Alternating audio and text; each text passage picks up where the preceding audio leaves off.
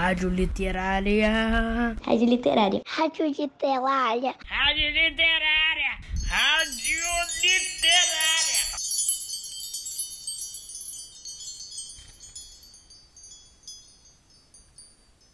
Bom dia, boa tarde, meus caros ouvintes. Ou será boa noite? Ah, de verdade, isso não importa. O importante é que vocês estão ligados na Rádio Literária. Eu sou Inês Sá, professora de literatura do Colégio Pedro II, e sejam bem-vindos ao programa A Hora da Literatura.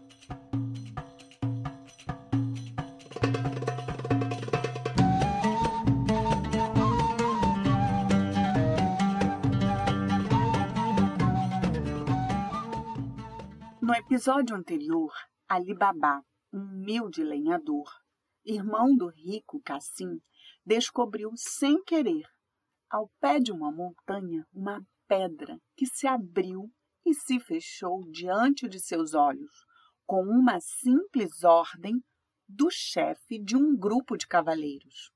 E o nosso Ali Babá encarou a pedreira e deu a mesma ordem. Abre-te, Sésamo! Com o mesmo rangido, a pedra se deslocou. Na caverna, lá dentro, o silêncio era completo. Ainda em pé do lado de fora, o lenhador espiou, com cautela, e viu que a escuridão não era total. Havia alguns brilhos aqui e ali. Curioso, entrou na gruta e ela imediatamente se fechou. Lá dentro, à luz de várias lamparinas de óleo que iluminavam o local, ele foi percebendo uma quantidade imensa de arcas, baús, sacolas, cestos, malas. Vários estavam abertos, revelando um tesouro incalculável, que escorria pelo chão e se amontoava pelos cantos. Os objetos de ouro e prata, moedas, joias, diamantes, rubis, esmeraldas, topázios, todo tipo de pedra preciosa, tapetes maravilhosos, peças de tecido fino, sedas bordadas, lãs ricamente tecidas, veludos macios e por toda parte enormes vasos de cerâmica transbordando de ouro. Imaginaram essa cena, crianças? Uma caverna repleta de tesouros.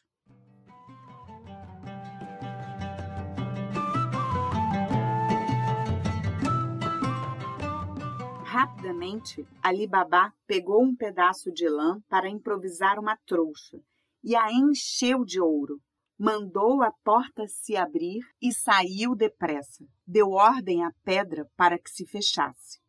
Foi até a mula, carregou-a com a trouxa e cobriu tudo com uns gravetos para disfarçar e fingir que era uma montoeira de lenha. Depois, tratou de ir embora logo, para evitar qualquer perigo, e prometeu a si mesmo nunca mais voltar àquele lugar. De noite, em casa, ficou pensando. Não tinha nenhuma ambição de ficar rico. Queria só garantir que não iria mais passar necessidade e poderia ter um pouco de conforto. Posso continuar fazendo lenha todo dia, mas não preciso mais trabalhar tanto. Toda semana, quando eu for ao mercado, levo uma moeda e compro alguma coisa que precise. Assim, não chamo a atenção. E o dinheiro pode durar muito tempo. Ouvintes, alguma coisa chamou a atenção de vocês nessa parte da história? Vocês pensariam como Ali Babá?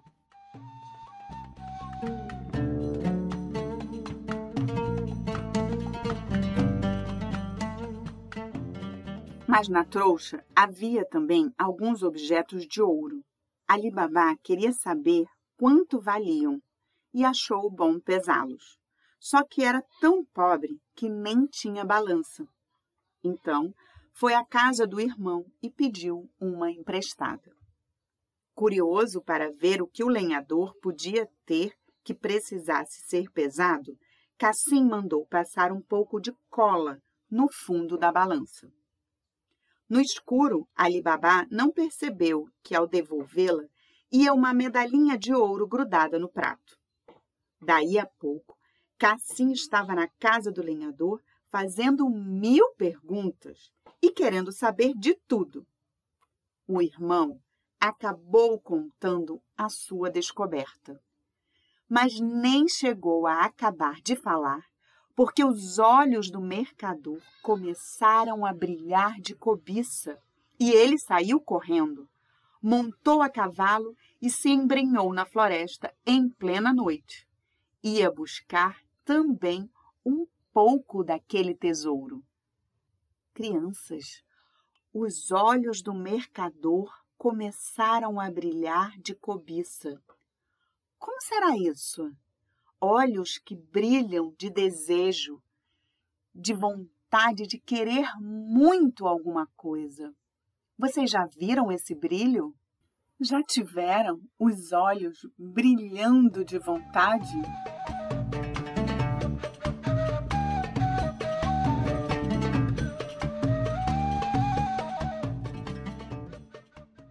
Mas não vou fazer como esse idiota do meu irmão, que se contentou com tão pouco, pensava Cassim.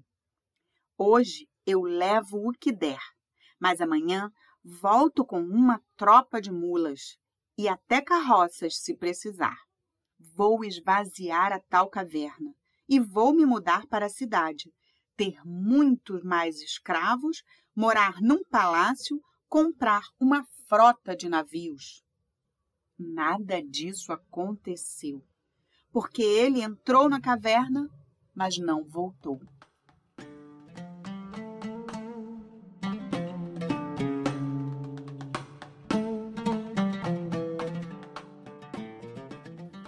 Ficou tão entusiasmado por lá, recolhendo joias e ouro, que nem viu o tempo passar. Quando ouviu um tropel se aproximando, quis fugir do lado de fora, aflito, esqueceu as palavras mágicas que faziam a gruta se fechar. Ainda tentou se esconder com o cavalo, mas assim que os ladrões chegaram e viram a pedreira escancarada, perceberam que alguém sabia seu segredo. Procuraram em volta e logo encontraram Cassim. Na mesma hora, o mataram, o cortaram e esconderam seu corpo na caverna. Dois dias depois, Ali Babá estava em casa quando ouviu batidas na porta. Era Morgiana, uma escrava de Cassim. Desculpe incomodá-lo, senhor, mas estou preocupada com meu amo. Desde aquela noite em que ele viu uma medalhinha de ouro presa na balança que lhe emprestou e veio à sua casa, não voltou mais. Ali Babá também ficou preocupado e contou a Morgiana tudo o que tinha conversado com o irmão em seu último encontro. Meu amo adora ouro. Com toda certeza foi a caverna do tesouro, deduziu ela. Alguma coisa deve ter acontecido com ele. Por favor, me ajude a encontrá-lo. O lenhador morria de medo de voltar àquele lugar, ainda mais depois do sumiço de Cassim. Mas criou coragem. Afinal, era o irmão dele, e o ar decidido de Morgiana era irresistível. A moça o ajudou a selar a mula, e lá se foi ele para a clareira, sozinho. Entrou novamente na caverna encantada, e lá encontrou o corpo de seu irmão. Era evidente que Cassim tinha sido descoberto pelos ladrões. Ali Babá sabia que se o tirasse de lá, os bandidos iam perceber que mais alguém conhecia seu segredo. Seria perigoso, mas não podia deixar de enterrar Cassim. Enrolou-o num tecido, ajeitou tudo em cima da mula, fechou a gruta e voltou para a aldeia.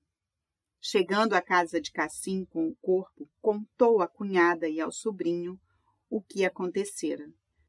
Foi uma tristeza, uma choradeira. Mas no meio de todo o choro, Morgiana manteve a calma e disse à viúva: Senhora, não podemos fazer escândalo. E completou, dirigindo-se a Ali Babá: Senhor, se essa história se espalhar pelas tendas do mercado e amanhã todos estiverem comentando sobre a morte de meu amo, em pouco tempo os comentários vão chegar a ouvidos que não devem ouvi-los. Os ladrões virão atrás do homem que achou o corpo e tirou o ouro deles. Você tem toda a razão, concordou Alibabá. Mas o que podemos fazer?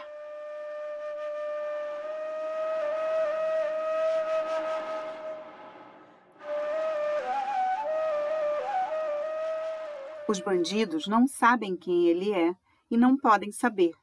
Vamos dizer que o senhor Cassim está doente e depois diremos que ele morreu da doença, então o enterramos, sugeriu Morgiana. Ah, crianças, eu já estou concordando com a Ana Maria Machado. A Morgiana realmente era uma moça muito esperta. Não concordam? De fato, era uma boa ideia, mas havia um problema. Cassim era muito conhecido. Muita gente viria ao enterro e o costume era que o corpo pudesse ser visto por todos. E ele, Cassim, estava cortado. Eu dou um jeito, garantiu Morgiana. Minha senhora, pode ir se deitar e todos os outros também. Quanto ao senhor, seu Alibabá, me espere no pátio com o meu amo, que eu não demoro. Enrolou-se numa capa escura e saiu.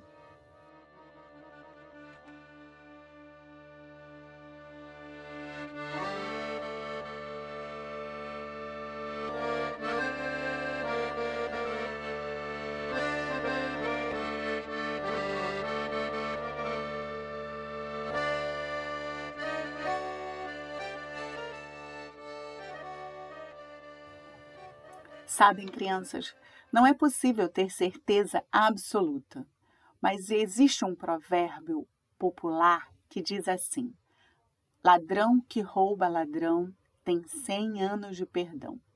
E para mim, e para outras pessoas também, é impossível não pensar nessa história do Alibabá, pois esse provérbio quer dizer que alguém que rouba algo que outra pessoa já roubou não pode ser culpada. O que vocês pensam sobre esse provérbio? E sobre Alibabá e Cassim? Estão de acordo? Digam-me, quero saber.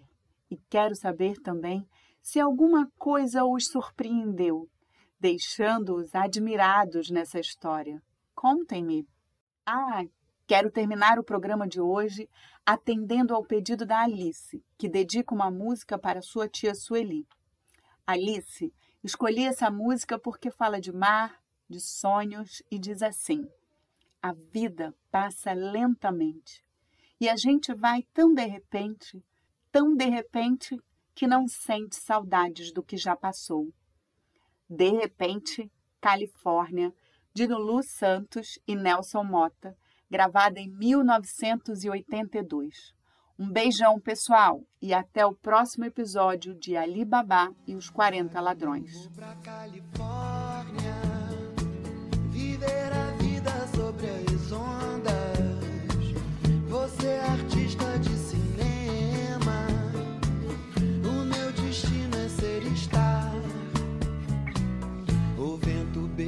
meus cabelos.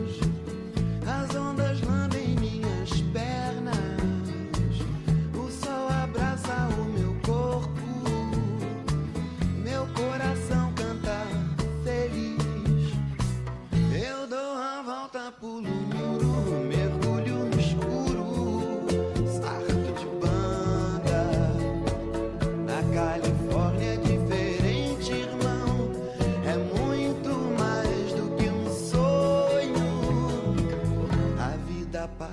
Lentamente e a gente vai